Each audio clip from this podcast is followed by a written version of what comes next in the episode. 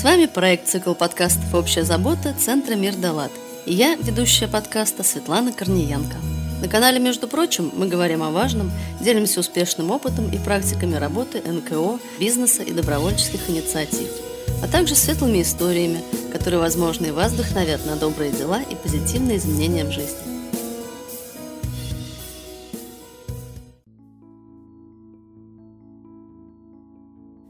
Доброго дня, друзья! Если вы с нами с начала проекта цикла подкастов «Общая забота», выпуски которого можно слушать с февраля этого года, то вы уже знаете, что мы стараемся осветить важные социальные задачи с разных сторон, посмотреть, как разные некоммерческие организации подходят к решению той или иной проблемы. По сути, собирается такой классный архив практик, возможностей и опыта в разных сферах. Сейчас очень много и у нас в Петербурге, и в Москве, и в регионах говорится про доступную среду для людей с ограниченными возможностями – Говоря «доступная среда», обычно в голове возникает картинка об устройстве пандусов у парадных, поддержка колясочников.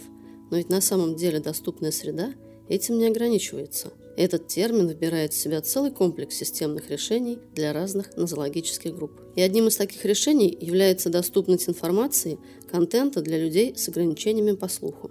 Сейчас все чаще можно наблюдать сопровождение форумов, в том числе федерального масштаба, сопровождением специалистов по русскому жестовому языку. И это отличная практика, которая должна масштабироваться на регионы. Вот и мы уже скоро на YouTube-канале Центра Мир Далат Представим вам видео-версии подкастов с переводом на русский жестовый язык. Обязательно подпишитесь. Ссылки на канал будут в описании эпизода. А сейчас я хочу более подробно поговорить о важности работы в данном направлении для людей с нарушением слуха и о том, какая работа ведется в этом направлении нашими НКО и что можно взять на вооружение нашим слушателям. А у меня в гостях Шульгина Ольга, директор автономной некоммерческой организации «Киностудия «Жираф», режиссер, эксперт по инклюзивной педагогике. Здравствуйте, Ольга. Здравствуйте. Итак, как я уже сказала, доступная среда характеризуется не только очевидными вещами в виде пандусов и предоставления помощи в технических средствах реабилитации или удобного доступа в метро – но и в обучающей работе, в предоставлении доступа к всякого рода информации. Такие возможности дают в том числе и проекты вашей организации. Расскажите, как вообще у киностудии «Жираф» появилась идея работы с неслышащими ребятами? Почему вы решили обратить внимание на внедрение проектов для этой группы? Это произошло случайно. Так получилось, что неслышащие ребята сами пришли ко мне. К тому моменту у нас уже была детская киностудия, и мы учили детей обращаться с техникой, писать сценарии и снимали кино на экологические темы. Эти фильмы потом показывались на кинофестивале «Зеленый взгляд». И вот однажды посмотреть кино на фестиваль пришли глухие ребята и попросились к нам в студию. Их учительница Светлана Васильевна Чайка, она до сих пор преподает э, в первом интернате. Она говорит, Ольга Юрьевна, возьмите нас тоже заниматься к себе в студию. Но вы нас, наверное, не возьмете, потому что у нас глухие дети. Это был 2010 год, и я совсем ничего тогда не знала о глухих. И храбрая от своего вот этого незнания говорю, да давайте, конечно. Ну, подумаешь, глухие дети. Угу. Главное, что был переводчик, мы справимся. Снимем немое кино с ними. Кино же изначально вообще было немым. Угу. Чарли Чаплин нам в помощь. Вы понимаете, на тот момент я угадала только, что мы снимем немое кино. И когда я окунулась в мир глухих и познакомилась с проблемами, я поняла, что вот все будет совсем не так просто. Так я столкнулась с основной проблемой развития глухих детей. Понимаете, у них есть такая особенность. Им понятно все, что можно увидеть. Вот слова, которые обозначают там предметы, стол, машина, телефон, это им понятно.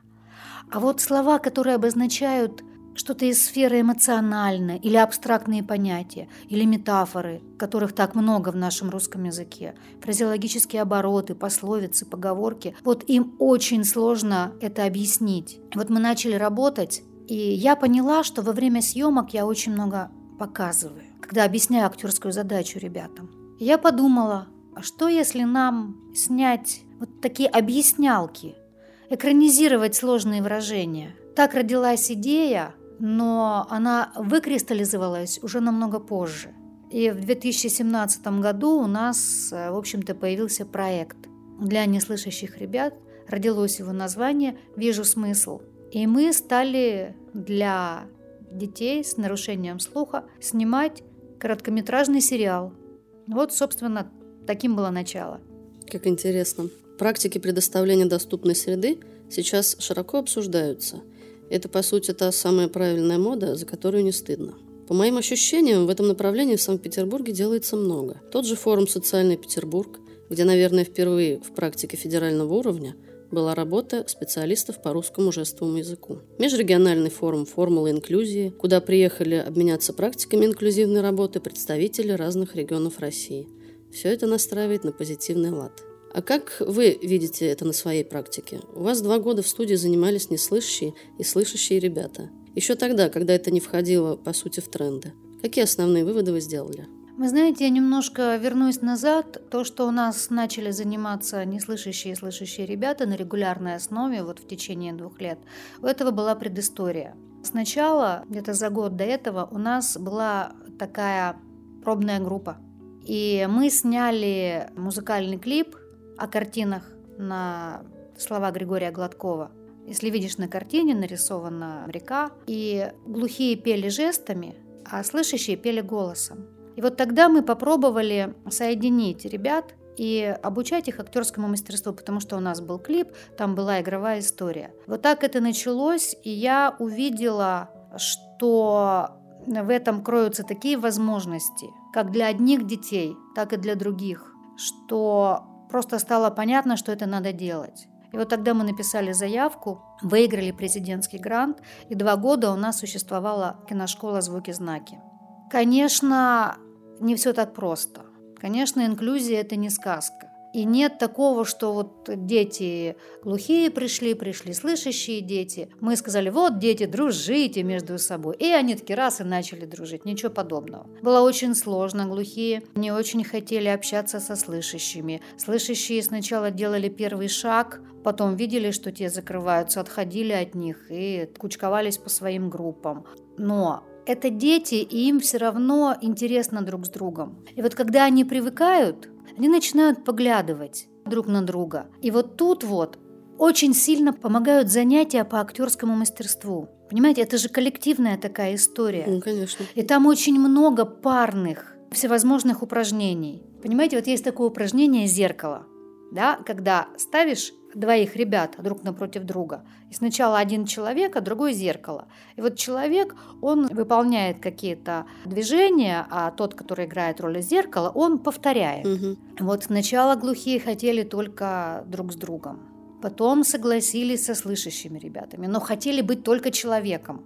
И это все, это было очень медленно, очень постепенно, но это происходило. И для меня очень важным моментом было, когда глухие стали работать со слышащими в паре в таком упражнении на доверие, когда один участник закрывает глаза, а второй его ведет. Понимаете, глухому ребенку закрыть глаза – это вот не то, что слышащему. Угу. Это вот вообще другая история, другая степень доверия.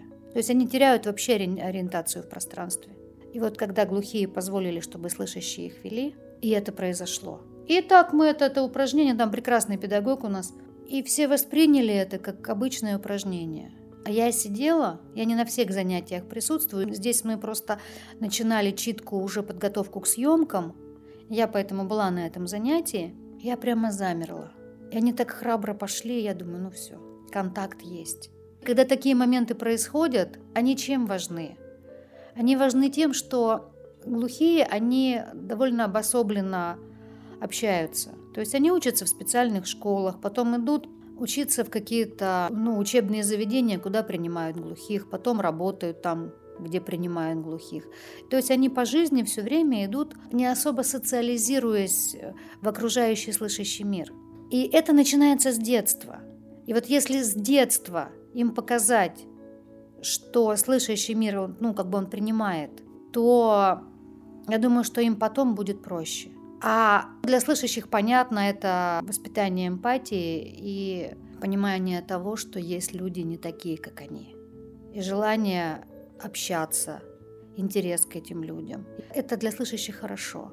А инклюзивность именно занятий по актерскому мастерству, она важна еще и в том, что вот, вот эти вот упражнения на воображение, они для неслышащих очень сложные. Есть угу. стандартное актерское упражнение – Берешь предмет, ну у нас это подушка, Потому что дай детям что-то в руки, Ну они да. сразу начинают, да, как-то так взаимодействовать, а подушка безопасна. Ну, помутузят немножко друг Мгм. друга, потом успокоятся и, собственно, пойдут дальше уже нормально заниматься. Ну, вот представь, что это не подушка, а вот что-то другое.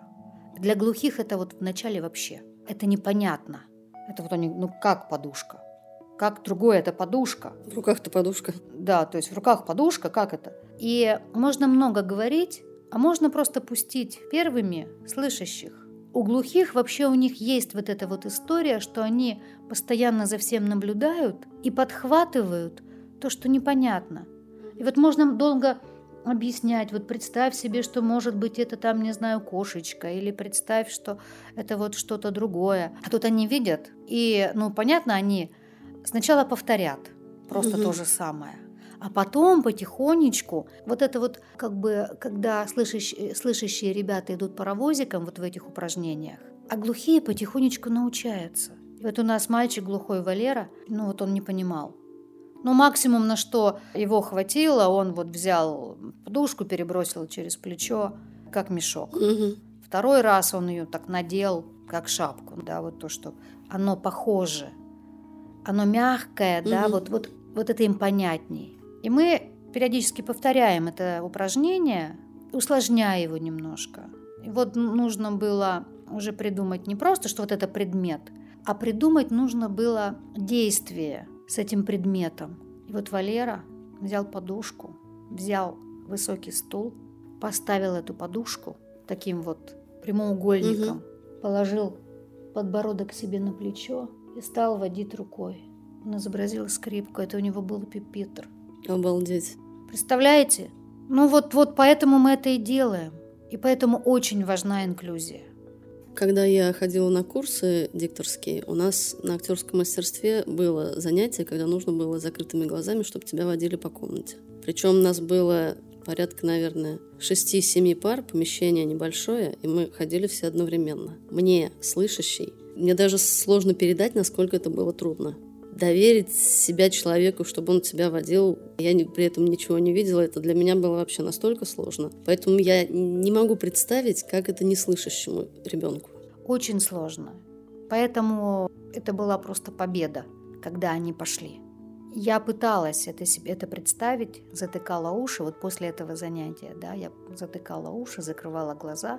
И через какое-то время я забывала, где у меня что находится. Когда ты находишься в помещении, ты все равно слышишь, что вот оттуда доносится какой-то звук из окна, да, там дети шумят, вот здесь часы тикают, вот там холодильник на кухне задребезжал. И это все нам помогает ориентироваться в пространстве.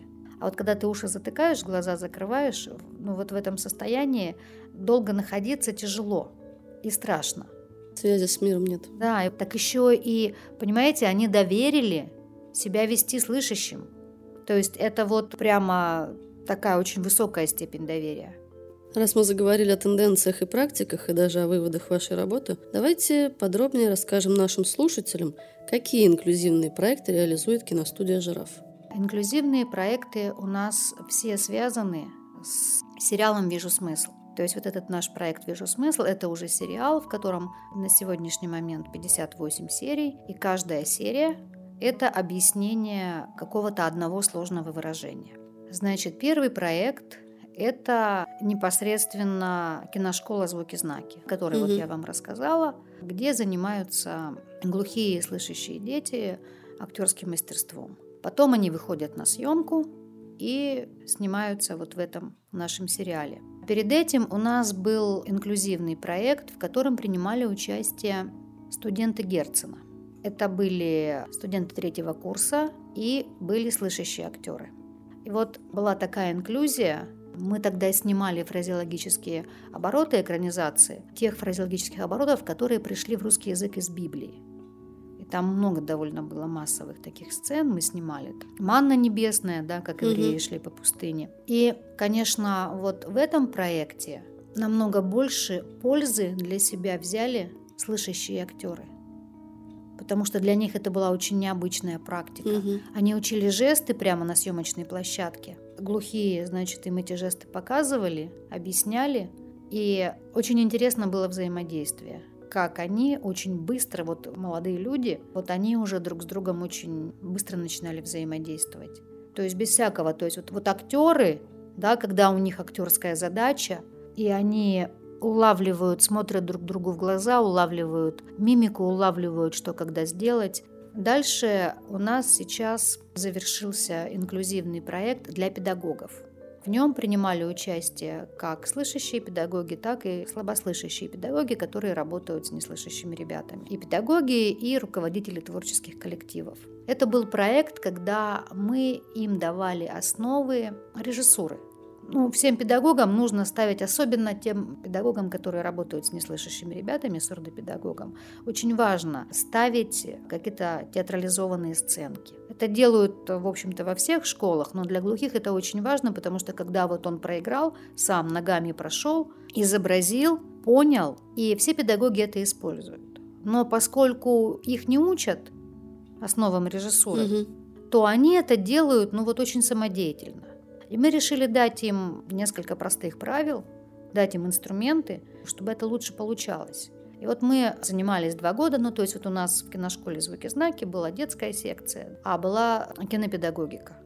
Вот кинопедагогика была, как использовать кино для процессов воспитания и развития. И, соответственно, был предмет основы режиссуры. И могу сказать, что очень нужно это им. Отзывы были вот абсолютно разные. Кто-то взял для себя работу со сценарием. То есть вот, угу. вот это они сказали прямо вот, вот вообще. То есть вот так разобрать прямо по, по действиям, по задачам, понять персонажей. Вот им это было.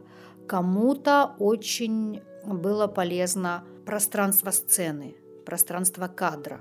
Да, задний план, передний угу. план, да, вот как, как ребят расставить, они просто очень много времени тратили на то, что живьем ставили ребят. Ты встань сюда, ты угу. сюда. У глухих такая особенность есть, что если они что-то запомнили, им потом очень сложно объяснить, что нет, не надо, надо по-другому. Он будет спрашивать, а почему? Я плохо делаю. Они все жаловались на это. Педагоги жаловались. И абсолютно простое решение, вот нарисуй -то прямоугольник схемы, нарисуй детей. Заранее подумай, кто куда пойдет. Если у тебя здесь стоит дерево, и ты говоришь, чтобы ребенок пошел туда, он же в него упрется. Угу. Да, то есть в масштабе нарисовать, но это экспликация режиссерская, элементарная, самая простая, кружочками нарисую детей. Кому-то вот это было очень важно. Кому-то было важно именно понять, что нужно идти от органики детей. Простые вещи, да. То есть если ребенок у тебя подвижный, не заставляй его стоять столбом. Ну да. Понимаете, это кажется, это на поверхности это кажется, потому что режиссура, она же на самом деле вся построена на, на логике.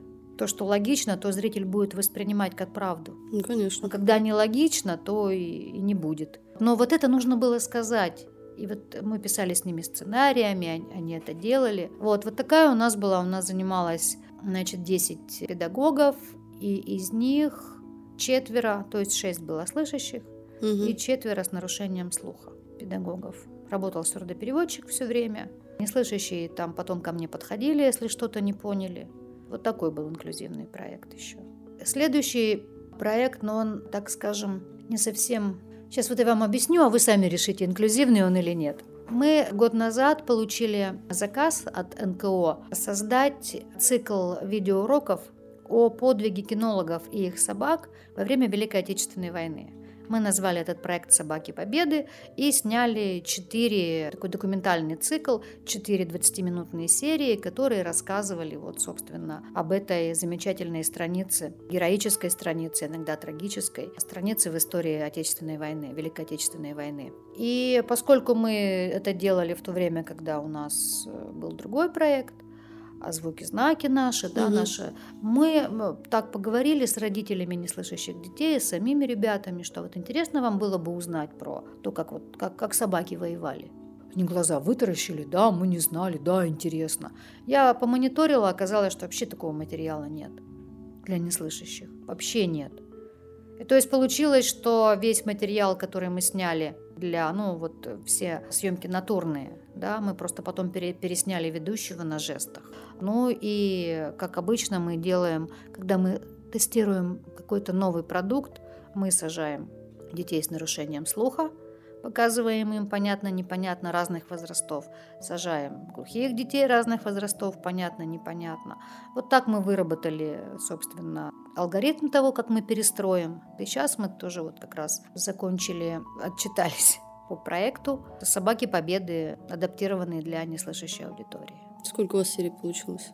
Там получилось 10. Мы сделали их короткими по 10 минут. А так вообще 4, да, изначально было? 4, да, 4 по 20 минут. Но мы по-другому переложили материал, потому что, понимаете, когда делаешь для слышащей аудитории, абсолютно нормально, когда ты перескакиваешь. То есть вот у тебя сейчас говорит человек, и потом э, о чем-то он вспоминает. Ну, к примеру, выступает кинолог и рассказывает о том, как сейчас обучаются собаки. Угу. А потом мы говорим, что вот во время войны собак обучались так же. И это нормально. Ну а для глухих детей сложновато. Им бы лучше в последовательности. То есть сначала рассказать, что вот так обучались, а потом в конце дать кинолога, который скажет, что да, мы до сих пор также обучаем собак. Ну и, конечно, упрощали текст, потому что вот Оса Авиахим, он и слышащим-то школьникам непонятно, но мы там, по крайней мере, объяснили, а глухому ребенку это вот вообще очень сложно, потому что там какие-то такие непонятные клуб собаководов, любителей, ну, сложно было. Но мы консультировались и вот эти проблемы решали. Здорово, замечательный проект какой. Мы уже в одном из эпизодов рассказывали о фестивале экологического кино, а в другом о кинопоказах фонда «Мост поколений», которые в прямом смысле слова возводят мосты памяти между молодым поколением и поколением, прошедшим Великую Отечественную войну. Кстати, хочу пригласить всех слушателей и вас, Ольга, присоединиться к нашему совместному проекту с фондом «Мост поколений», который практически родился на нашем подкасте. Сейчас мы собираем аудиозаписи истории бабушек и дедушек от наших слушателей. Воспоминания наших дорогих ветеранов, фронтовые истории, истории жизни в послевоенные годы.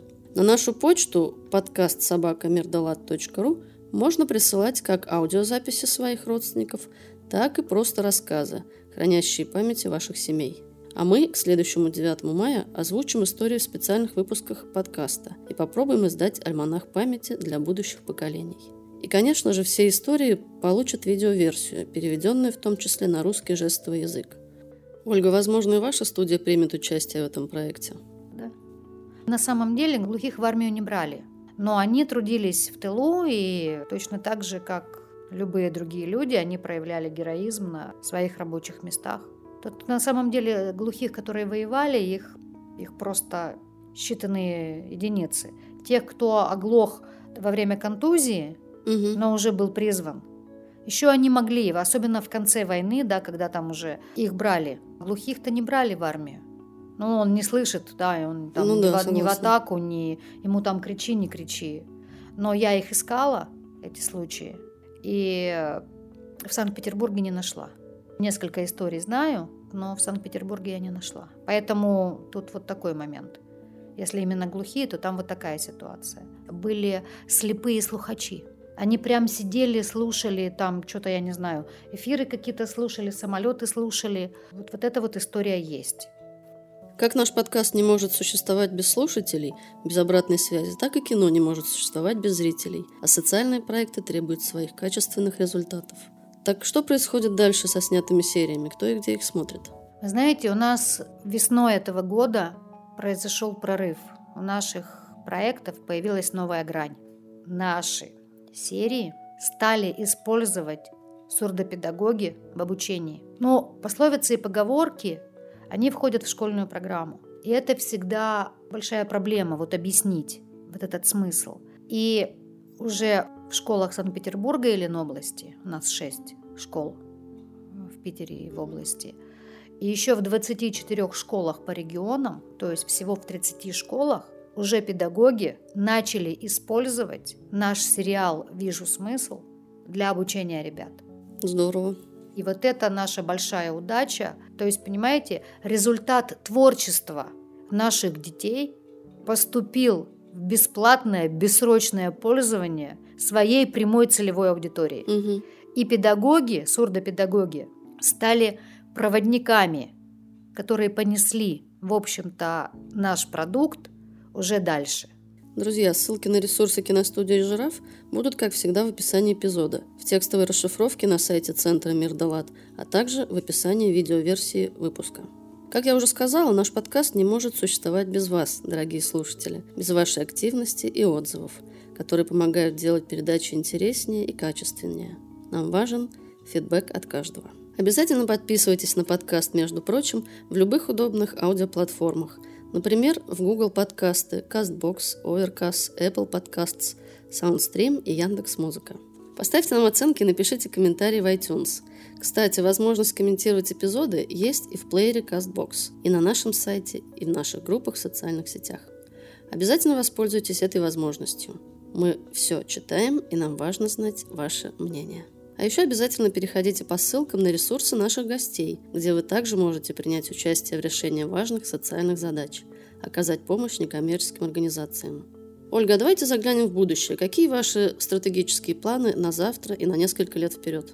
Ну, это мой любимый вопрос, потому что планов всегда очень много. Сейчас мы получили запрос вот от этих педагогов, которые начали использовать угу. да, наши серии. Мы получили от них запрос на экранизацию басен потому что басни Ивана Андреевича Крылова – это настолько трудный, неподъемный для них материал, и мы написали заявку и надеемся, что получим грант и будем продолжать заниматься с ребятами и снимем 10 басен. Если грант не получим, будем искать спонсоров и все равно снимем 10 басен. Надо сказать, что, конечно, поддержка фонда президентских грантов – это такая очень важная история, когда ты доказываешь что твой проект нужен, ты его сделаешь, и тебе выделяют на него средства, и ты перестаешь думать о том, где взять денег. Ты просто работаешь, не тратя время на поиск ресурсов. На поиск ресурсов, да. И мы очень надеемся, что это произойдет. Если не произойдет, ну, мы все равно будем это делать, мы не остановимся, мы найдем возможность.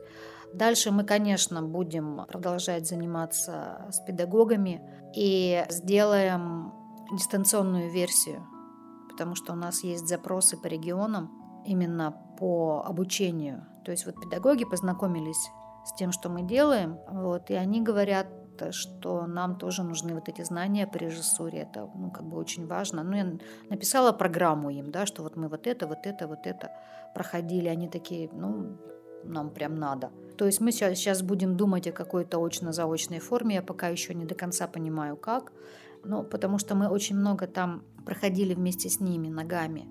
То есть когда вот мы говорили о том, что об органике, да, то есть угу. я им на них самих показывала, да, то есть я им давала задания, и потому как они выполняли их, я им на них же самих объясняла. Если тебя заставить делать вот это, а тебя вот это, у вас не получится. А угу. вот это, понимаете, то есть это очень важно. Вот важно именно общение. Я не знаю как, как это еще сделать, но я думаю, потому что ну, базовые знания по режиссуре, их можно давать. То есть мы будем делать дистанционный курс, будем продолжать дальше заниматься с педагогами, уже есть договоренность, набралась группа. У меня идея, я просто смотрю на своих коллег НКОшников – и понимаю, что есть а, проблема у них. Они очень много хорошего делают, но то видео, которое они о себе снимают, оно часто бывает просто недолжного качества. И у меня есть идея попробовать снимать ролики и сюжеты о коллегах, об их работе, вы делаете важные инклюзивные проекты. Очень здорово, что ребята с нарушением слуха могут не только принимать участие в настоящих киносъемках, но и обучаться и получать информацию, так сказать, из первых рук. Это очень важно. Мы тоже за доступную среду во всех ее проявлениях. За, как сказала одна из моих гостей в прошлых эпизодах, за светлое инклюзивное будущее. И вместе, я думаю, мы сделаем много в этом направлении, каждый вкладывая свою частичку опыта, знаний, возможностей. Знаете, я что еще хочу сказать по поводу, просто там шла о доступной среде речь. У детей с нарушением слуха, у школьников с нарушением слуха есть такая определенная ограниченность в дополнительном образовании. То есть, если слышащим детям дополнительное образование, оно доступно в разных формах, угу. то есть они и поют, и танцуют, и играют, и снимают, и все что угодно делают, то, как правило, в коррекционных школах это рукодельные кружки, рисуют, лепят, э, шьют и спорт. Максимум еще есть кружки жестового пения.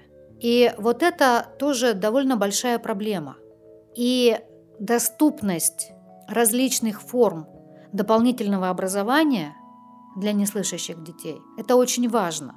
Почему происходит, допустим, что вот нет театральных кружков, нет кинокружков, где бы именно на хорошем уровне с детьми занимались? Ну, я не говорю, что совсем нет. Они есть, но ну, их мало. Их мало, да. Их мало, их должно быть больше, потому что нет специалистов, которые хотели бы и умели бы работать с глухими. То есть, если любой режиссер театральный или телевизионный, он может прийти в школу и нормально ребятам прочитать курс угу. по какой-то дисциплине, то вот к неслышащим ребятам он не придет. Потому что он придет, он столкнется вот с тем, с чем я столкнулась когда-то. А сурдопедагогов этому не учат. И поэтому наша студия, она решает еще и именно вот этот вопрос доступности дополнительного образования. То есть у нас ребята знакомятся с профессиями, связанными с кино. То есть, ну, во-первых, актерское мастерство, угу. да, оно у нас по Станиславскому. У нас классическая школа. Во-вторых, они видят все, что связано со съемками. Они знакомятся с работой оператора. Они все у меня обязательно подходят к плейбеку. Мы отбираем с ними дубли. Я им показываю, где. Ну вот они говорят, почему? Почему снова? Почему снова? Я все хорошо сделала. Я говорю, иди сюда. Вот смотри, у меня все ходы записаны. Угу. Смотри в камеру. Видишь, вот ты тут. Вот. Он такой, да, вот. И, и все уже ему тоже показывают. Ты, значит, накосячил. Иди переделывай. Понимаете? То есть они знакомятся с работой оператора, они работ... Э, знакомятся с работой художника, светохудожника, художника по костюмам. Они помогают Э, особенно девочки постарше, помогают реквизиторам отпаривать одежду. Мы вместе ставим декорации. Ну, потому что, ну, так-то мы готовим, стараемся готовить э, все заранее, но если мы до обеда снимали один эпизод, а после обеда у нас другой, то мы просим, конечно, ребят нам помогать. По крайней мере, разобрать эти декорации. И вот они видели, что только что была белая комната, теперь она уже черная.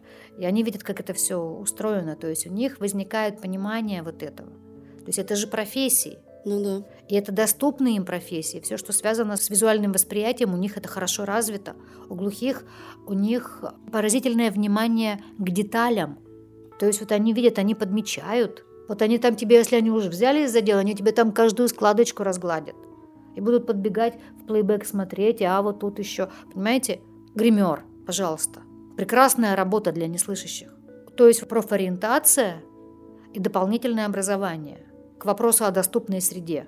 То есть наша студия еще и является вот таким мостиком туда. Конечно, мы не решим полностью эту проблему, мы не ставим такую задачу. Но сам факт того, что угу. мы это делаем, это может быть для кого-то подсказка, что вот можно так. И может быть кто-то захочет повторить наш опыт. Здорово. И у нас добрая традиция. Ольга, вам завершающее слово, обращение к нашим слушателям. А вы знаете, я хочу обратиться ко всем слушателям, поскольку, как вот мне сейчас подсказали, что основная аудитория – это наши коллеги-НКОшники, я хочу обратиться и предложить свою помощь. Вот именно в создании роликов и сюжетах о вашей деятельности. Если у вас есть такая необходимость, то возьмите, пожалуйста, мои контакты и напишите мне. И мы по возможности постараемся вам помочь. Я думаю, что это будет самый хороший результат нашей сегодняшней программы. Спасибо большое, Ольга. Друзья, доступная среда во всех ее проявлениях должна стать нормой нашей жизни. Очень здорово, что множество проектов подходят к этому вопросу с разных сторон. В рамках проекта «Цикл подкастов «Общая забота» мы в нашем подкасте показываем многообразие практик и решений, которые легко масштабируются в другие некоммерческие организации и добровольческие инициативы. А еще мы для представителей НКО проводим бесплатные консультации по всем вопросам индустрии подкастов. Пишите нам, принимайте участие в проекте. Также мы начинаем набор на второй сезон рубрики «Общая забота». Приглашаем некоммерческие организации Санкт-Петербурга и Ленинградской области принять участие в записи подкаста и рассказать о своих эффективных практиках работы, поделиться ими с регионами. О классных важных проектах важно, чтобы узнавали слушатели разных городов. А ссылка на анкету будет в описании данного эпизода. Друзья, включайте нас через неделю. А над выпуском для вас работали ведущая подкаста Светлана Корниенко, технический директор студии подкастов «Мир Далат» Григорий Белов, автор и продюсер Алексей Сухов, звукорежиссер Сергей Кузнецов и инженер проекта Александр Белов. Эпизод подготовлен в рамках проекта «Цикл подкастов «Общая забота», реализуемого с использованием средств гранта президента Российской Федерации, предоставленного Фондом президентских грантов.